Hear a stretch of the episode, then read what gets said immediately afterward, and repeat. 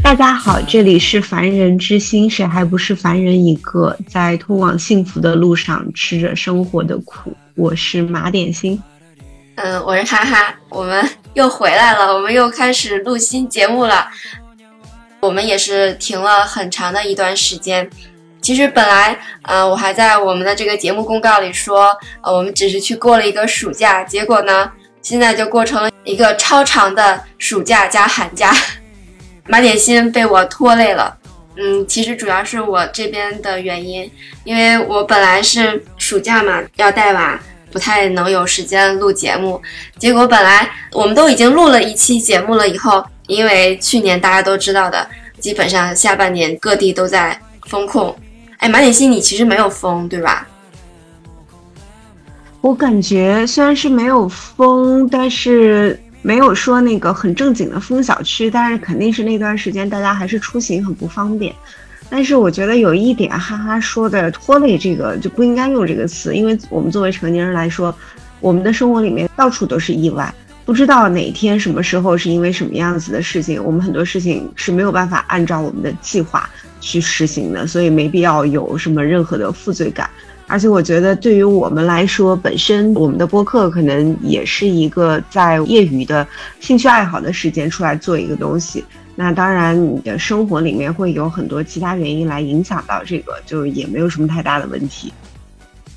嗯，我这边是因为从八月底我们就在封，今天封，可能过个两个星期解，然后过一个星期又封了，嗯，就一直在这样子。的无限循环中，加上呃孩子生病啊，去年九月份基本上都在医院里度过，陪了这个陪那个，也是一个比较乱七八糟的状态。再之后的话，真的是长达网课大概三个月之久吧，电脑就被孩子霸占了，一直也没有办法再夺回电脑的主导权，所以一直也没有办法再剪节目、录节目。天时地利人和都不凑巧的，完全一个也没占到。我觉得去年是一个比较乱七八糟的一年，加上去年是我的本命年，因为一般都会说本命年会倒霉嘛。啊，我以前不太信，但是去年真的是用事实教育了我。就我觉得我去年一整年就是从年头倒霉到年尾，就年尾最后一天还各种丢东西，还好，二零二二终于过去了。虽然我们这期节目录的有点晚，都已经过去了快两个多月了。但是好在我们又开始录节目了。我们这一期我把它定义为是过渡的一期，我们还在找找感觉，因为确实太久没有录了。因为你对于我来说，你并没有消失，但是你对于我们的听友来说，确实也是消失了半年。那你这半年里都有什么好玩的事儿吗？或者有什么值得分享的事儿吗？最近几年记性变得特别差，你让我回想，可能两三天前的事情，我还能想得起来。好像是自己开启了一种机制，就不太愿意去想，或者说根本也想不起来。嗯，这几年大家的生活都很不容易，你想起来就是在无限的循环里面，所以基本上宅了半年时间，就哪里都没去，好像也没有什么成长变化，就整个人都觉得很丧。看不到什么希望，至少在之前很长一段时间都是，因为我们不知道那样子的状态要持续多久。过了一个新年，就会觉得说我们重新开始了。但是不管是重新回到以前的生活，还是说重新能获得以前的这些心态，至少对于所有的事情的信心，可能对于我们每个人来说都要很长一段时间才能恢复。如果说是之前半年就印象比较深的，就还是自己阳了的那段时间吧。放开之后，大家所有人都阳了。我们每个人接种的都会是不同的毒株，大家就会讨论一些症状。自己的爷爷也是因为之前的这个事情就不在了。那对于我们来说，可能以前的那些生活就会变成敏感词。哎，你发现没有？好像突然一夜之间，这个病毒就消失了呢，再也没有听说谁阳了。我身边倒是有二次复阳的。这个传染性好像是不如第一次大，但是复阳的应该都是少一些，不会像我们听到第一次大家感染的时候这么大。哎，你身边还有没阳过的吗？有，有可能真的是无症状。就我自己的表哥跟表嫂，他们的女儿是阳的，他们都住在一套房子里面，虽然说是没有封控，但是阳的时候基本上大家是不出门的，就属于自觉在家隔离了很长时间，自觉在家不出门了。可能全国人民都是这个样子。他们就是至今都还没有阳，当然他们在家里的整个的防护做的也比较好，大家都会戴上口罩，有独立的房间，吃饭的时候就给放到门口。不知道是不是因为这个原因，他们没有阳。我发现我身边没有阳的人都是没有打疫苗的，不知道跟这个有没有关系。我可能就认识有两三个人还没有阳，但是他们都没打疫苗，逃过了之前那一波宣传要打疫苗，他们就是坚持没有打，然后现在也坚持没有阳，这个不知道能不能说。我妈就是没有打疫苗，但是我也不知道她到底阳没阳，因为她是没有发烧的症状，但她有那个浑身疼、嗓子疼的症状，也有可能是阳了。这个敏感的话题就不聊了。对，是的。那你已经决定好要去哪里玩了吗？啊，说到这个，我就还挺想吐槽的。现在就我正在跟一个朋友讨论去哪里玩的事情，是一个不是特别熟悉的小姐姐，她就说最近如果有时间出去玩，我就想着也行，就好久都没有出去过了。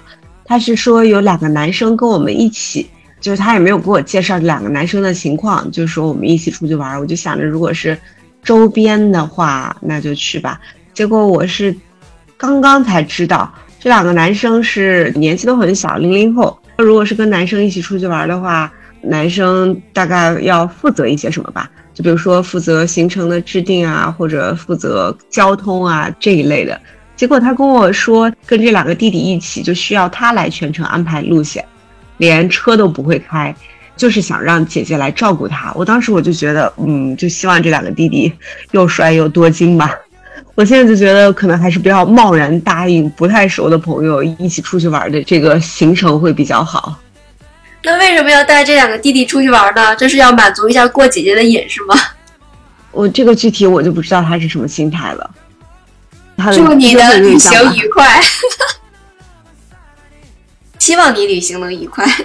对，啊，希望吧。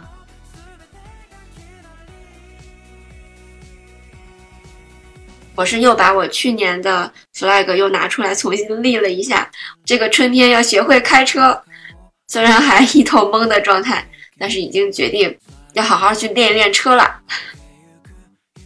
有自己的新年的这个 flag 还是挺好的。我去年立的所有的 flag 都。打脸了哦！之前立的一个 flag 就是说每天都有运动，不管是多少，还有每天背单词。虽然我现在也在断断续续的背单词，但真的做不到每天。我可能每天能做到的只有吃饭睡觉吧。那你要背英语单词啊？你要出国吗？不管出不出国，我觉得背个单词还是挺有必要的，因为我不太想让自己的信息太闭塞。我还是希望可以从外玩上面看到一些东西的。而且因为很长一段时间没有用过英语，的确是退化了很多。日常背个单词吧，偶尔背一下。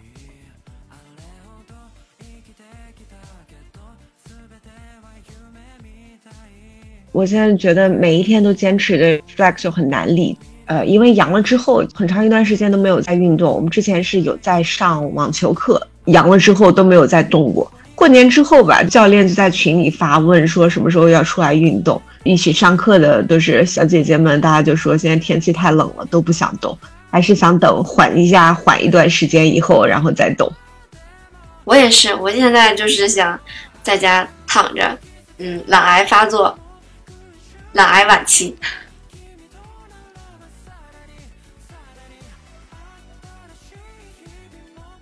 我觉得今年有一个很大的转变，就是基本上。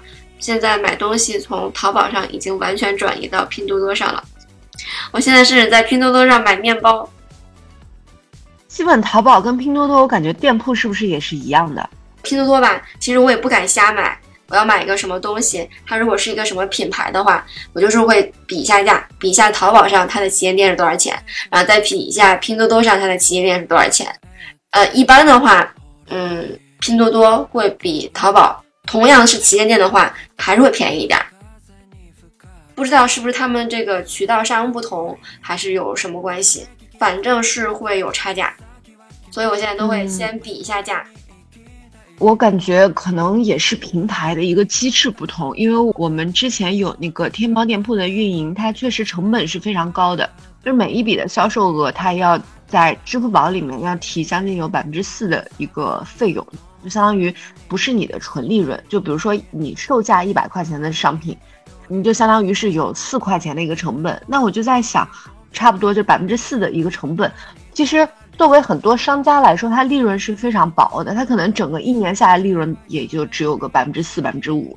嗯，平台来说的话，它就直接会把这一部分的费用抽掉，这个还不包括用什么支付宝啊，然后或者说用其他的信用卡的方式，这些都是需要额外扣费的。额外扣费的成本就会直接是平摊到消费者的身上嘛，有可能是因为这样平台的费用会更高一些。嗯，有可能。因为它旗舰店的话，价格都会有差，它不是那种小店，就是那种什么都卖的那种小店，确实会很便宜。甚至还在拼多多上买过书，就是提供一个小思路，就一定要比一下价。还有一个是闲鱼，就我以前也是不用闲鱼，但是今年有一个东西是在闲鱼上卖的，这个其实是就是私对私的，也是一个比较好的给大家提供这些渠道跟资讯的一个方式。那个旅游订酒店的时候，好像是很多闲鱼会有，比如说是这个旅行社相关的人员自己把这个酒店挂上去，还有一些是酒店自己内部的人员把这个酒店的价格给挂上去，就会比你自己从这些其他的第三方的去订价格要低一些。这个会不会不靠谱啊？因为我老是觉得闲鱼里面它那个找东西都特别乱，我老是搞不懂闲鱼。这个也是需要你自己去搜索吧。但是闲鱼还有一个是，呃，有很多人会把电子产品或者说公司年会中奖的这些产品拿在闲鱼上面去卖，包括还有一些自己用过的一些奢侈品之类的。我在闲鱼上还看到过，有很多地方的停车都是可以从闲鱼上面去，他帮你代缴费的。比如说，银泰，银泰的停车费很贵，在闲鱼上面提前订的话。个人的卖家就告诉他你要去，就可以比你自己停车好像是要价格低很多。哎，真是就是赚钱的方式，大家现在也不知道有什么很好的赚钱的方式。但是说到那个省钱的方式，好像每一个人但凡是需要省钱的人都会有自己的一些省钱的小方法吧。还有就是我最近发现了一个。治失眠的方法，嗯，这个可能只适合呃有猫的家庭。虽然我推荐给马点心的，但是他表示以后再也不要养宠物了。其实我本身不太会有失眠的问题，但是我发现我每次只要把猫塞到被窝里就能秒睡，就是它能让平常睡眠的入睡速度会加倍。只要搂到猫就可以秒睡，我非常强烈的推荐你试一试。嗯，可以搂别人家的猫吗？那我还得去睡在别人家呢。我觉得其实对于我来说，很多时候失眠啊、焦虑啊，就失眠的主要原因还是因为焦虑，还是因为工作压力比较大，就各种的琐碎的事情吧。但我现在有一种特别切身的体会是，就是人跟人的精力完全是不一样。就有一些哪怕是已经上了岁数的人，五六十岁，但是他的精力我感觉就是比我充沛，就是比我好。他的中气也很十足，他说话的时候就非常有力气。我可能就是做一点事情，或者说工作时间一长，我就会很容易感觉到累。可能每个人的出厂设置也是不一样的。这几年就会变得相对平和很多。以前就会觉得说我好像一定要给自己必须要实现的目标，尤其是在这种运动啊、体力方面的。现在我就觉得不是这个样子。对我个人来说不是这样，比如说以前我如果说你让我跑个很久，就会觉得累。那现在我就会找相对来说平和一些的运动。那对我自己来说，我就觉得只要是能找到适合自己的方法，我们就没必要去跟别人比较。有些人可能他爬山能爬到一个五千米，有些人可能两千米就不行了。我可能就是属于那个两千米就不行的。很少有人能爬到五千米吧？大部分人可能两千米都爬不到，你已经算是很厉害的了。就有这种登山很厉害的人，以前我就会觉得说自己也很想去城市什么的，我现在是觉得就真的是嗯有所到就做所到吧。还真的会有那些很厉害就是热爱登山的人，我就会觉得嗯很羡慕也很佩服他们。作为专业运动来说，真的是要根据你自己的身体的个人情况来说，不是每一个人都有这个实力可以登到这么高的山上。我们大家还是说就量力而行吧。那你现在是喜欢网球吗？网球对我来说是属于可以跟朋友一起交流的。如果说我这做的事情不是因为跟身边熟悉的人一起，我可能也不会选择去做这件事情。因为跟不太熟悉的人一起打球，他比如说要是那种好胜心很强，你可能就会打得很累；或者说哪怕是你打得不好，你也不会受到指责，这种打起来就会相对轻松一点。我就还蛮怕这种，比如说双人或者是双人以上的这个运动。如果说大家的脾气性格不是特别相投的话，或者是胜负欲、好胜心很强的，这个运动对我来说也会很有负担跟压力。所以你更偏向于社交型的运动，而不是单人的，对吧？我自己是更喜欢单人的运动，但是如果有熟悉的朋友，他们愿意去做一些运动的时候，因为我觉得运动本身是好的。但我现在觉得，如果是真的是那种纯粹的、很陌生的这些人，比如说就临时约一个什么局，你对他就也不太了解，因为经常会有这些羽毛球群啊、什么网球群啊这种，我就感觉这样子的活动就不太适合我，因为可能也有参加过，对社恐人群不太友好吧。我发现我就是不太行这种对抗型的运动，就比如说 网球、羽毛球这种我都不太行。这些我觉得我自己也不是特别擅长，但是如果说是刚开始训练，就比如说跟身边的就比较好的一些关系的朋友，你打得不好也没关系，这个我就会觉得也可以。我是更喜欢一个人运动，因为你不需要考虑别人的时间，你也不需要考虑做的不好或者是会不会影响到别人，这些你就不用有什么担心。是，希望大家新的一年都发财。虽然咱们这个住的有点太晚了。也还在正月，还算年。我现在是觉得，如果有人要祝我能早日结婚生子，我就会觉得这个人不是真心对我好。只有祝我发财的人，才是真的对我好的人。你不觉得就是现在还祝什么结婚生子，有点落伍的感觉吗？哦，还是会有，就真的是会有很多人，他可能就会觉得说这是一个很迫切的事情。前几天我家里亲戚吃饭的时候。正月十五的时候来了一个 陌生人，就我妈妈的朋友。家庭聚餐的时候闯进了一万人的感觉。他在饭桌上就一直在那里说要让我结婚，他居然还说出了这种“你要顺应天意”，难道你能还比天大吗？我当时我就觉得，我不结婚，这可能就是天意的安排吧。这也不是我不想，这是压根儿没有人，没有合适的人。而且我会觉得说，你不管你是一个什么样子，因为他可能是年纪也很大了，五五十多岁，快六十了，在他们观念里面就会觉得不结婚生子就是大逆不道。我现在就觉得，跑到别人家对别人的事情来指手画脚，这个才是有问题的。对呀，他有点分不清边界了吧？就很多人是没有这个边界意识。过年的时候也是，就是有一相亲对象嘛。我是觉得他人倒是还不错，但是做的事情，我现在就觉得说有一点拎不清那种。因为当时我自己人是不在的，他说过年要到我家送东西，直接略过我去打了我妈的电话，就跟我妈联系说要送东西，而且我妈的电话不是我给他的，他是从第三方的不知道哪里要到的我妈的电话，没有知会我就直接打电话给我妈，过年要来送东西，我就觉得这个也是一个很没有边界感的行为。对我来说就感觉有点唐突吧，但是没有这个意识，就是他自己做的一些事情或者说的一些话会冒犯到别人吧。大家都是 太善良了，没有人会直接指出来他们这些问题，就所以他们就会越来越放肆。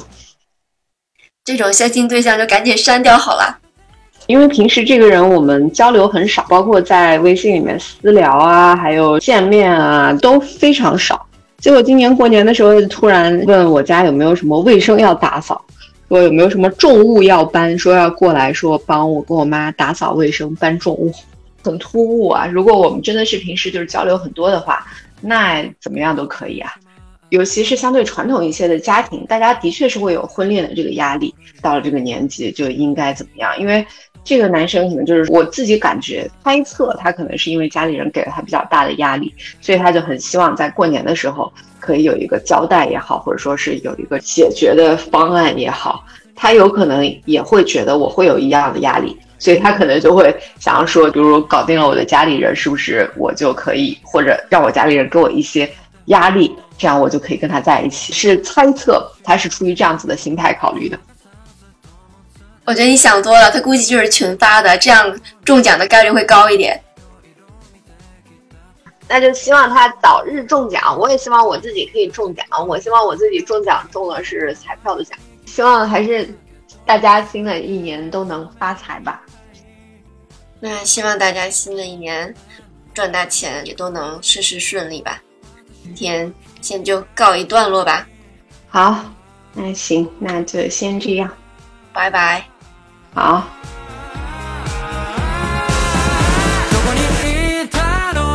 探して